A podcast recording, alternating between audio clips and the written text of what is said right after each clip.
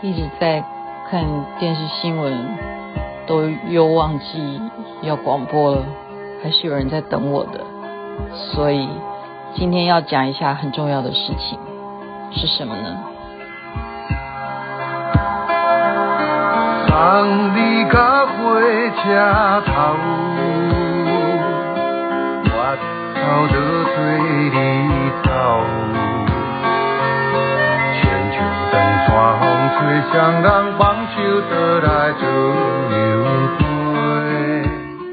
纯情青春梦，这是陈升唱的啊。我刚刚讲说今天要讲很重要的事情，因为刚刚我看新闻嘛，现在全世界大家都在关注美国下一任总统是谁。然后我看这种比较啊，再回头去翻翻自己的资料。有一个最近很流行的名词叫做积极心理学，然后他们专家是这样子讲，哎，其实东方跟西方真的可能是原生家庭的不同啊，从小的环境文化的不同。西方人他们可能真的是比较勇于表达自己，我们东方人就会比较内敛，比较害羞。他举例是什么呢？就是幸福的问题。如果你要去调查，你跟西方人讲说，诶，你觉得你幸福吗？你觉得你现在过得好不好？他们很快的就可以去思考，然后他就会回答说，哦，我觉得怎么样怎么样，然后我希望能够再到什么程度，未来我一定可以成为总统。他们就勇于表达。可是你如果去问东方人，他是会首先就会说幸福。哎呀，那种是不实际的啦，那个都是西方的那些童话故事才会有的字眼，就打从内心里头好像有一点瞧不起，会不会有一天会过着幸福快乐的日子？那为什么讲积极心理学啊？很多的姐妹们今天都知道我在世华的啊这个感恩的这个参会晚上呢。我是很诚恳的告诉所有的姐妹们，我说进到这个团体里头啊，加入世华这个妇女工商妇女会这个团体，我真的是好久没有感受到这种荣誉感。然后他们就拍手啊，说啊讲得好，讲得好。然后我是很赞叹总会长，还有这个月丽会长，总会长是刘丽琪啊，丽琪会长，总会长，然后。我们台北市的会长是袁月丽会长，我都是很赞叹他们。我不是说因为他们是总会长或者是会长，我赞叹他们，是我看到。那我看到的还有一个，就是我刚刚今天讲说很重要的积极心理学。不管今天这个美国接下来总统是谁当选，我们看到他们怎么样有一个特色，那就是我刚刚讲的一种。我相信我做得到，我一定就做得到。你们投我就对了。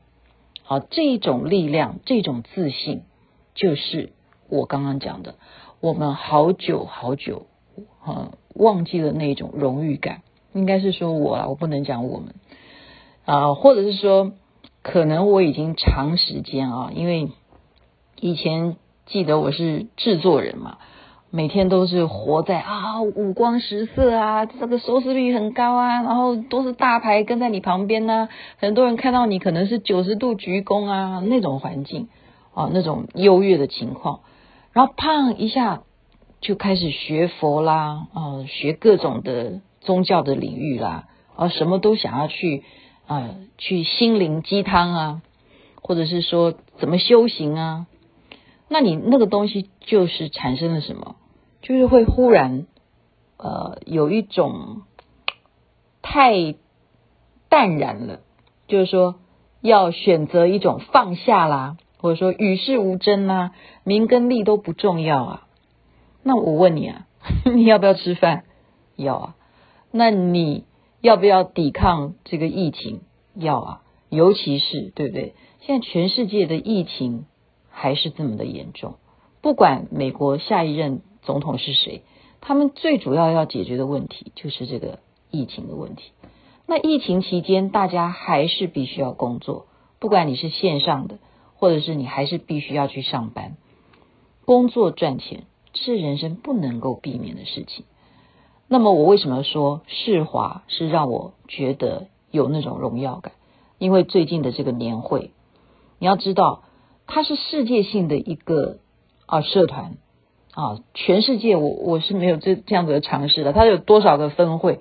但是我觉得能够让一个国家的总统来参加你的年会，能够让侨委会、让外交部连续两天都来主办你的晚宴。好，然后全世界各地的得到这个华冠奖的妇女，她能够愿意到台湾来隔离十四天，都要来参加这个隆重的典礼。那是谁能够促成这种感觉？就是我刚刚讲的积极心理学。一个带头的人，他要让整个团体的人有这种概念，或者是说他有什么样的风范。啊，让大家能够积极的要进入这样子的领域里头，全部人都跟着一起成长。那么今天我就搜集了几个大家呃要有的一些回想，好不好？如果你今天是呃创业的人，或者说你已经呃是一个公司的重要的领导人哈，那你有没有这七个？好了，我们看七个。第一个就是雄心大志。我刚刚讲的，为什么？嗯，很多呃，其实台湾选举的时候也是一样哈，就是嗯有特色的，每一个人他就是说有雄心大志。可是我认为，真的是西方人在这个方面是比东方人要大方很多哈。他们举例说，有一个女主管，她在她的胸前就永远会别一个很大很大的一个黄蜂的那个别针诶。每天看到这个老板都会别一个大黄蜂，为什么？因为他认为蜜蜂里头黄蜂才是最强的，对不对？我要当很努力工作的蜜蜂之外，我要当女王蜂之外，而且我要当女王的黄蜂，要当蜜蜂里头最厉害的那个别针来鼓励自己，提醒自己我的雄心大志。第二种特色是精力很旺盛。啊，我今天看到刘立奇会长啊，总会长，我说你好像瘦了，他真的是非常非常辛苦。今天又是一天的拜会，他这个总会长要全世界各地去跑各个分会，要去认识各个的啊分会他们的情况，那所以要精力旺盛。第三个专注，你有没有专注的能力啊？你不要跳来跳去，你一定就是一一种学习，就是好好的。把它给完成，你有没有专心的能力？第四个，自我反省，你有没有很谦虚？尤其是当你情绪来的时候，你有没有自制能力，能够控制你的情绪？第五个是信心，其实这个信心就是刚刚前面讲的，用一个别针来提醒自己。所以我们有时候参加很多其他的会啊，都会给你一个徽章啊，像是福伦社也是，每一年的徽章都会不一样。然后你一看到，哎，这个人戴这个徽章，哦，你就是福伦社的；哦，你这个人别这个领带，哦，就是福伦社的。啊，所以很多的这种信心是要靠一些，嗯，大家一些哦认知的这种自信的一些啊，比方象征哈。然后你有自信，你也可以去。推荐这个社团，或者说推荐我们的信仰，或者是你可以要求所有跟你一样的人，你必须要按照我们的这样子的方式去成长。第六个条件是什么？换位思考。好，我们回想看看，我们常常就是只是站在自己的角度，所以一个大气的人，他能够做一个领头的人，他要懂得换位思考，很多很小很小的细节。你都要想到说，对方他的状况是什么样的话，我要站在他的角度啊、然后就是最后一个是面对冲突的时候，面对困难的时候，你能不能够解决？就是当有争执的时候，你要能够把这个争执、这种冲突去解决，而不是让他们自己去打来打去。你你你看的旁边是好戏来了，狗咬狗吧？不是的。做一个领头人，是面对困难的时候，面对冲突的时候，能够去解决。那么还有为什么会成功的创业者？哎，已经讲了九分钟了。那为什么能够成功呢？常常是什么啊？现在告诉大家，意外事件。你想想看，在疫情的时候，对不对？全世界都已经很多地方现在又重新开始封城了，哦，他要锁国。那世华他能够在这样子的情况之下，世界各地还是有姐妹愿意这样子飞到台湾来参加年会，哦，那实际上就是做了一个很大的一个意外事件的创举。意外就是指的新冠肺炎，没有人知道。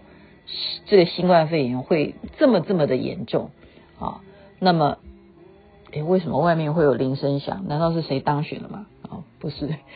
所以意外事件往往是成就一个事业的成功。诶，他反过来有一些事情是反反过来思考。所以我们不一定是看谁经济不好啊，可是有人真的是大赚钱。像网络上很多卖东西的人，他们都。因为现在就是靠线上啊交易啊，哈，或者说你看运输业也是很赚钱，哦，他们举了一个例子啊，就是说那个 Macy 百货啊，他以前呢，呃，通常给人家的印象就是卖服装嘛，诶，忽然有一天他的电器怎么成长到百分之六十？他们公司的主管不能相信，就把他们员工都要叫来说，好好的研究检讨。我们是卖服装的，怎么会我们的电器卖得这么好？就后来他们还要努力的调整，说一定不要去努力的卖电器，我们要让我们的服装能也能够提高到更好。其实他们服装服装还是卖得不错的，但是他们就大惊小怪，觉得怎么会这么样奇怪呢？没有想到后来去调查，再去研究。是因为美国他们呃，就是很多的家庭他们开始富裕了嘛，他们就要买房子，他们买了新房子就要装潢，就需要很多很多新的这些电器设备啊，所以啊，这个观念忽然给他们打破之后，哦，原来我们美国更有钱，更进步，因此就改成把那些电器的贩卖的呃部位那些摊位呢。